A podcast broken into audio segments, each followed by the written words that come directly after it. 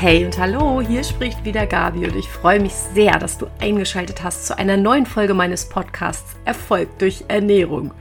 Du bist genau richtig hier, das weißt du schon, wenn Ernährung ein Thema für dich ist. Ganz egal, ob es ums Abnehmen geht, ums Zunehmen, um einen ganz grundsätzlich gesunden Ernährungslifestyle, um Ernährung als Stellschraube für sportliche Höchstleistungen und auch und das wird heute nochmal unser Thema sein, wenn es um die Nicht-Ernährung geht, sozusagen. Thema Heilfasten, mein großes Thema zurzeit. Wir befinden uns noch in der vorösterlichen Fastenzeit. Das passt für mich ganz gut, dieses Thema immer noch mal wieder aufzugreifen.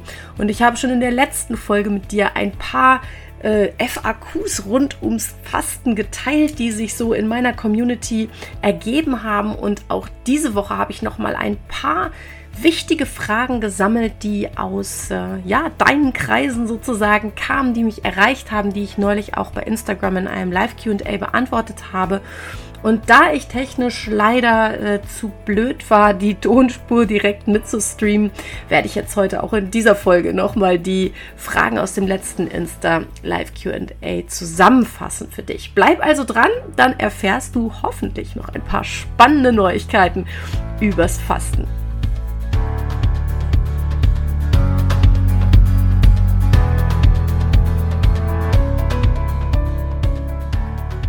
So, nur damit du richtig gebrieft bist für heute. Heute wird es nicht darum gehen, das Fasten nochmal von A bis Z aufzurollen und dir zu erklären, was das ist, wie das funktioniert, wie du vor allen Dingen auch krisenfrei durchs Fasten kommst. Denn dazu habe ich bereits eigene Podcast-Folgen aufgenommen. Dazu gibt es auch ein ganzes kleines, ja, ich sag mal Fasten-Universum, das ich da schon drumherum gebaut habe, in Form eines Fastenkurses, eines Fastenbuches, das ich jetzt endlich auch fertig habe und zumindest zunächst mal als E-Book veröffentlicht habe. Das verlinke ich dir alles in den Show Notes. Ich habe auf Instagram einen eigenen Kanal auch zum Fasten aufgemacht. Fasten ohne Krisen nennt er sich, in einem Wort geschrieben, falls du das suchen möchtest. Und auch bei Facebook gibt es eine Gruppe Fasten, Fasten ohne Krisen über die du dich gerne mit mir und mit anderen Fastenden in Verbindung setzen kannst und auch da deine Fragen nochmal loswerden kannst. Das heißt, wenn du dich tiefer über das Fasten informieren möchtest und wie gesagt auch vielleicht selber direkt durchstarten möchtest, findest du da jede Menge Ressourcen. Worum es heute gehen wird, jetzt habe ich dir erstmal gesagt, worum es nicht geht, also worum es heute gehen wird, sind einfach ganz konkrete Fragen rund um das Thema Fasten, die mich erreicht haben wie gesagt, ich hatte es im Intro schon angedeutet. Ich habe in der letzten Zeit ein paar äh, Livestreams und Live-QAs auch gemacht bei Instagram.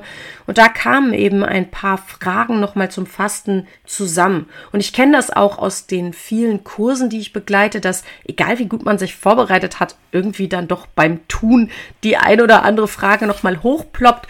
Oder wenn man dann auch schon vielleicht mehrfach gefastet hat, dass man sich dann fragt, ja, wie, wie, wie geht es denn vielleicht noch besser oder was kann ich noch verändern? Wie kann ich noch mehr rausholen? Und äh, da möchte ich gleich mal reinstarten sozusagen in die Fragen, die im zweiten QA aufgetaucht sind.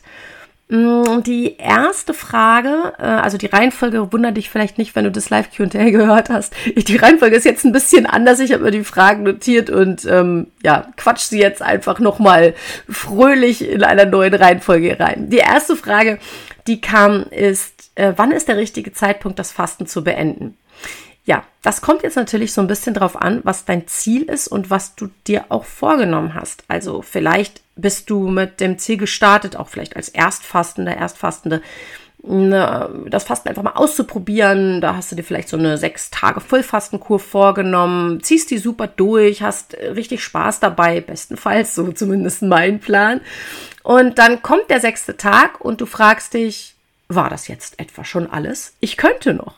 Dann würde ich sagen, sofern du natürlich gesund und fit bist, das sage ich ja immer und dich auch quasi hast ärztlich bestenfalls freigeben lassen fürs Fasten und keine Kontraindikationen dagegen stehen, dann kannst du natürlich Tag für Tag entscheiden, fühle ich mich super, ist alles noch im Flow passt alles, ist mein Körper gut aufgestellt, fühle ich mich also wirklich rundum gesund und fit, dann kannst du jeden Morgen, wenn du aufgestanden bist, entscheiden, will ich noch einen Tag dranhängen, ja oder nein. Und ich würde jetzt mal sagen, insbesondere als Erstfastender, irgendwas zwischen sechs und neun Tagen ist ein guter Zeitraum, in dem du problemlos, ja, einfach dein Fasten durchführen kannst und entscheiden kannst, wann ist jetzt der Moment gekommen zu beenden.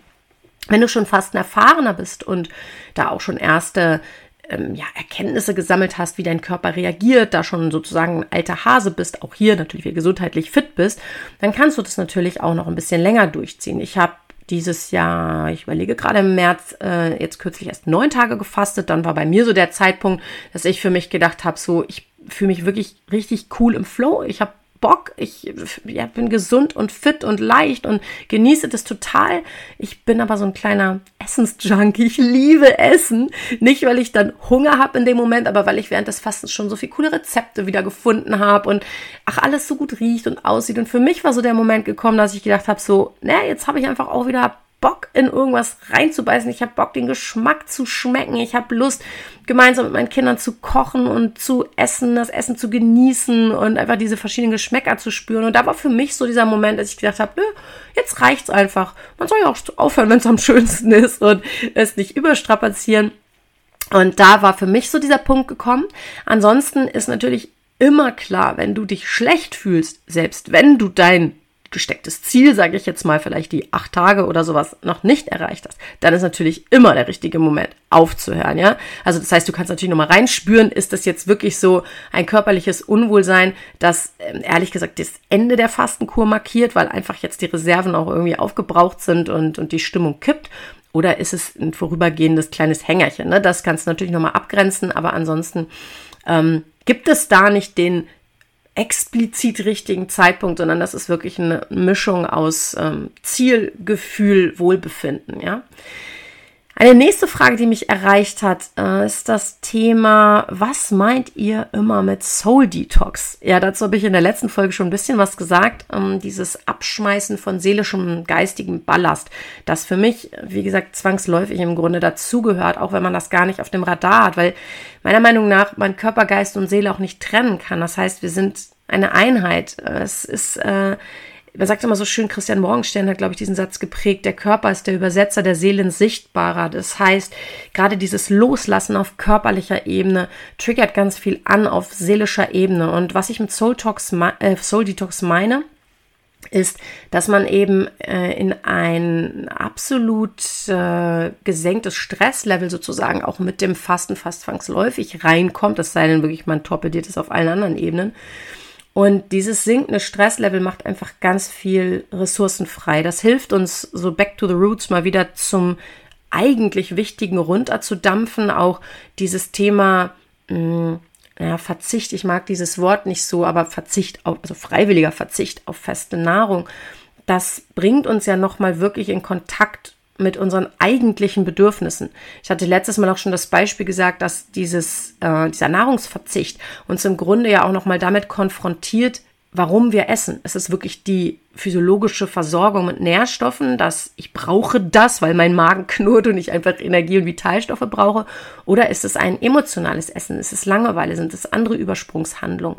Und diese Konfrontation mit den Gründen für unser Essen und mit unseren ja, antrainierten Mustern und mit all dem, was noch so dahinter steckt, das gibt uns eine große Chance, hier nochmal der Sache auf die Schliche zu kommen und genau dieses ganze Loslassen auch auf seelischer Ebene nochmal zu kultivieren. Und ich bringe immer wieder dieses Beispiel mit meiner Lebens-To-Do-Liste, von der ich beim Fasten ganz automatisch immer Punkte abarbeite, auch dieses Thema Aufräumen, Ballast abschmeißen, Ordnung schaffen, wirklich physisch im Haus, äh, im, im, im, in den Ordnern, im Büro oder auf dem Schreibtisch, jeder sagt seiner Fasson, das kommt bei mir und auch bei ganz, ganz vielen Fastenteilnehmern ganz zwangsläufig, was mir einfach immer zeigt, da ist Aufräumen auf allen Ebenen angesagt. Genau, und wenn du dich darauf schon geistig vorbereitest, kannst du das natürlich besonders gut nutzen und kannst dir da dann eben schöne Ruhezonen auch einbauen, Inseln einbauen, Meditationen einbauen, Gedankenreisen, vielleicht dir auch einen Termin speziell nochmal bei jemandem besorgen, wie zum Beispiel bei meiner lieben Kollegin Melli, die ich ja hier auch in dem Live-QA bei Insta, wenn du das gehört hast, auch mit im Boot hatte, die dazu ja mal tolle Impulse hat, um da einfach Themen auch nochmal konkreter anzugehen. Es lohnt sich. Weitere Frage, wie oft kann ich fasten? Äh, pro Jahr sozusagen. Also ne, ähm, für mich ist es so, dass ich das ein bis zweimal im Jahr mache. Ich bin der Meinung, je nachdem, wie lange du das betreibst, natürlich, wenn du so eine, ja, ich nenne das jetzt mal so ein bisschen Wellness-Fasten, so eine Grundreinigung von sechs Tagen machst, dann kannst du das locker auch viermal im Jahr machen. Viel, viel öfter würde ich es nicht machen, weil der Körper, es ist natürlich ein, ein, Stress für den Körper oder kann ein Stress für den Körper sein. Und es ist eine besondere Belastung für den Körper, nennen wir es mal so, eine Umstellung. Von daher braucht es immer ein bisschen, bis der Stoffwechsel sich dann auch gut wieder reguliert hat. Und wir wollen ja auch aus dem Fasten Effekte mitnehmen ins normale Leben, vielleicht da ja auch nochmal neue Ideen transportieren was unseren gesunden Ernährungslifestyle angeht. Von daher würde ich sagen, so ein paar Monate Zwischenraum sind immer nicht schlecht, um einfach die Effekte auch sich setzen zu lassen und dann einfach auch wieder reinzuspüren. Ist jetzt schon der Moment oder bin ich eigentlich noch so gut im Flow und bin irgendwo auch ohne Fasten rundum glücklich und zufrieden, sodass äh, ich das vielleicht noch ein bisschen schieben kann. Genau, also und hier auch immer wieder, ich wiederhole das zwischendurch, es tut mir leid, wenn ich dich nerve, aber als gesunder Mensch. Ne? Ansonsten kann es natürlich hier auch sinnvoll sein, deutlich größere Zeitabstände zwischen das Fasten zu setzen, wenn wir in so einen therapeutischen Fastenmodus gehen, der vielleicht auch sogar über 14 Tage dauert, drei Wochen, vier Wochen lang dauert. Das kann durchaus angemessen sein und angezeigt sein. Ja, das würde ich dann aber natürlich immer therapeutisch begleiten lassen und da entsprechend auch die Mikronährstoffe nochmal checken lassen, den Versorgungsstatus deines Körpers im Blick behalten, vielleicht supplementieren Mikronährstoffe, aber auch äh, Makronährstoffe, um dann nicht zu sehr ins Defizit zu kommen. Dann kann es sein, dass du das vielleicht nur einmal im Jahr machen solltest, vielleicht auch dreimal im Jahr. Das kommt dann wirklich sehr, sehr darauf an, was das therapeutische Ziel ist, das dahinter steckt. Und apropos therapeutisches Ziel, dazu passt eine andere Frage. Wie sieht es aus mit Fasten bei Allergien und Unverträglichkeiten? Und da hatte ich äh, bereits erzählt, dass gerade in diesem Bereich Allergien, Unverträglichkeiten, Histaminintoleranz beispielsweise, Laktoseintoleranz, dass es dort ein richtig toller Impuls sein kann zu fasten. Auch hier würde ich mich gesundheitlich dann natürlich nochmal vorab ein bisschen beraten lassen ich mache das in der Praxis immer so, dass ich wirklich eine umfangreiche Mikronährstoffdiagnostik mache, dass ich äh, wirklich sicherstelle, dass der Körper mit allen Baufunktionsreparaturstoffen, aber eben auch den Kofaktoren einer Entgiftung gut versorgt ist, damit er im Fasten nicht so sehr ins Defizit geht und damit er im Fasten einen ganz wichtigen Effekt wirklich wundervoll erledigen kann sozusagen und das ist die Reparatur des Darms. Denn gerade bei und des Immunsystems, ja, denn gerade bei Unverträglichkeiten nehmen wir mal als Beispiel die Histaminintoleranz oder auch eine erworbene Laktoseintoleranz. Da geht es viel um Enzyme, die der Körper bildet oder im Fall dieser Intoleranz oder Unverträglichkeit eben nicht ausreichend bildet. Und diese Enzyme werden in der Darmschleimhaut, in der Darmwand sozusagen gebildet. Und je runtergerockter dein Darm ist, desto schlechter kann diese Bildung der Enzyme funktionieren und desto stärker ausgeprägt ist im Regelfall eine Intoleranz. Also dieser Zusammenhang ist schon sehr deutlich. Das heißt, ein gesunder optimal aufgestellter Darm, ja, der kann einfach auch perfekt diese Enzyme produzieren, wodurch sich Unverträglichkeiten deutlich bessern oder sogar manchmal verschwinden, ja, je nachdem, ob sie angeboren, erworben sind, wie lange du sie mit dir rumträgst, das ist ja nochmal so ein eigenes Thema. Wenn, wenn du da betroffen bist, übrigens, ne, dazu habe ich eigene Folgen auch mal aufgenommen zu Histaminintoleranz, Laktose. Ähm, auch anderen Unverträglichkeiten und habe da auch so ein bisschen was über die Behandlungsmöglichkeiten und Prognosen erzählt. Ja, also hör da mal rein, wenn dich das betrifft. Da kannst du vielleicht auch noch super Input abholen. Aber wie gesagt, dieses Fasten kann da ein echt toller Impuls sein, dass da Reparatur anschubst und zwar auf eine sehr, sehr gewaltige Art und Weise. Und ähm, gerade auch unser Immunsystem, das dann natürlich auch eine wichtige Rolle spielt bei diesen äh, Themen, ja, das wird auch durch das Fasten sehr stark ich nenne es jetzt mal regeneriert, ähm, beziehungsweise hat die Chance, geschont zu werden und kann runterfahren. Und das ist wirklich eine total coole Sache, gerade auch so bei Autoimmunerkrankungen beispielsweise, ähm, kann das Immunsystem beobachtet werden. Also dazu gibt es Untersuchungen oder Anwendungsbeobachtungen. Äh, da kann, konnte beobachtet werden, dass Auto-Antikörperbildung, Auto Entschuldigung, schwieriges Wort, herunterfuhr, was den Patienten deutlich Entlastung gebracht hat. Und das sind alles wirklich tolle Effekte, die man doch durchaus nutzen könnte. Schwermetallbelastung und Fasten war noch eine Frage. Also kann ich fasten bei Schwermetallbelastung? Ähm, ja, kannst du. Auch hier ist es für mich super wichtig, bei solchen Belastungen, bekannten Belastungen, auch vermuteten Toxinbelastungen, egal ob jetzt Schwermetalle oder auch andere Umweltgifte, beziehungsweise auch Stress und ähm, so immaterielle Toxine, nenne ich das mal, gehören ja zu, durchaus zu den Belastungen, die unseren Körper und unsere Entgiftungs- und Ausleitungsorgane wirklich schwächen und stören und blockieren können. Bei all diesen Sachen würde ich sicherstellen, dass dein Körper in der Lage ist, diese Belastung auch auszuleiten. Und äh, zwar ist es ja so, dass dein Körper verschiedene Entgiftungsphasen durchläuft. Das eine ist, er ähm, sozusagen koppelt diese Giftstoffe ähm, an Bindungspartner nenne ich das jetzt mal an. Da spielt zum Beispiel das Glutathion eine wichtige Rolle. Das hast du vielleicht schon mal gehört. Das ist ein Stoff, der ja auch so im Nahrungsergänzungsbereich viel verschrieben wird oder empfohlen wird. Und dein Körper koppelt diese Giftstoffe sozusagen an Ausleitungspartner an und erst im zweiten Schritt, beziehungsweise äh, letztlich ist es jetzt medizinisch gesehen der dritte Schritt, kann dann dieses, dieser Metabolit, dieses Stoffwechselprodukt, das nun gebunden und wasserlöslich gemacht wurde, kann das auch aus dem Körper ausgeschieden werden. Also das ist sozusagen diese letzte Entgiftungsphase, die Ausscheidungsphase. Das funktioniert im Regelfall über Leber oder Niere, je nachdem, ob das sich um fettlösliche Giftstoffe heißt, äh, handelt, dann macht das die Leber und das geht über den Darm und den Stuhl. Wenn es sich um wasserlösliche Stoffe handelt, dann geht das über das Blut und die Nieren sozusagen und dann über deinen Urin raus aus dem Körper. Und das erfordert natürlich, dass deine Ausscheidungsorgane, Leber und Niere in dem Beispiel, aber auch natürlich der Darm, in dem Fall, dass die gut aufgestellt sind und überhaupt fähig und in der Lage sind, Ausleitung stattfinden zu lassen. Viele, viele Menschen haben aber eine sehr belastete Leber oder eine funktionseingeschränkte Niere. Und in dem Moment kann natürlich die Ausleitung an sich, also das Ausscheiden aus dem Körper, nicht perfekt funktionieren. Das kann dann dazu führen, dass Notausgänge benutzt werden müssen vom Körper. Die Haut, die Lunge, eben der Darm, Schleimhäute sind dann Strukturen, die reagieren und manchmal leider nicht so, wie wir das wollen, weil sie dieser Aufgabe nämlich nicht wirklich gewachsen sind. Sie können Teile übernehmen, aber eben nicht alles. Und dann kann es wirklich zu Krisen kommen. Äh, selbiges Problem kann im Übrigen auch auftreten, wenn nicht die Ausscheidungsphase an sich gestört ist oder die Ausscheidungsorgane, wie ich das eben benannt habe, sondern wenn diese Kopplungs- und Bindungs- und, und Metabolit-Umbauphasen, also die Stoffwechsel-Umbauphasen, wenn die dadurch gestört und behindert sind, dass bestimmte Kofaktoren fehlen. Zink, Selen, Glutathion, Coenzym Q10, B-Vitamine, Vitamin D. Da gibt es ganz, ganz viele Stoffe oder auch Aminosäuren, bestimmte Eiweiße. Wenn die fehlen, dann kann dieser Prozess nicht vernünftig funktionieren. Und in dem Moment bekommst du auch wieder Probleme mit der Ausleitung. Das heißt, wenn du nicht nur so ein ja, ich sag jetzt mal so Lifestyle-Detox machst, wo du sagst, du, eigentlich ist jetzt nichts Dramatisches, ich möchte meinem Körper bei helfen, ihn ein bisschen entlasten, dann ist das vielleicht alles fein.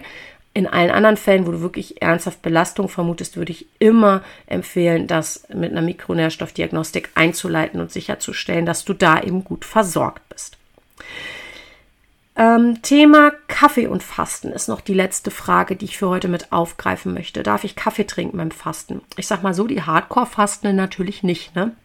Da vermeiden wir alle Giftstoffe, alle in irgendeiner Form beeinflussenden Stoffe und im Kaffee stecken natürlich äh, zwar kein Substrat im Sinne von Kalorien, aber da stecken Gerbstoffe, da stecken Säuren drin, da stecken vielleicht auch Pestizide, je nachdem, was für einen Kaffee du da erwischt hast, Fungizide drin, die bei der Verarbeitung, ja, sagen wir mal, eingesetzt wurden, ja. Und ähm, von daher ist das natürlich auch wieder etwas, was der Körper anfassen muss und rausschmeißen muss, weil er erstmal mit dem Kaffee so nichts anfangen kann.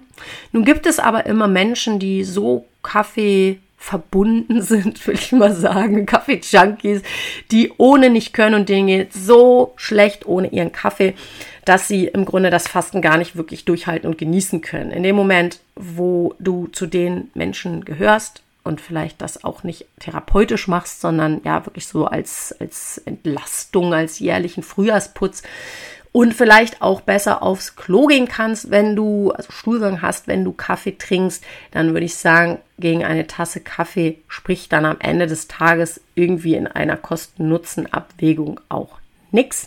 Viele ähm, Fastende propagieren tatsächlich sogar, dass sie sich stattdessen die Einläufe sparen und dann ihren Kaffee nutzen, um dann während des Fastens nochmal ein bisschen über den Darm auszuleiten.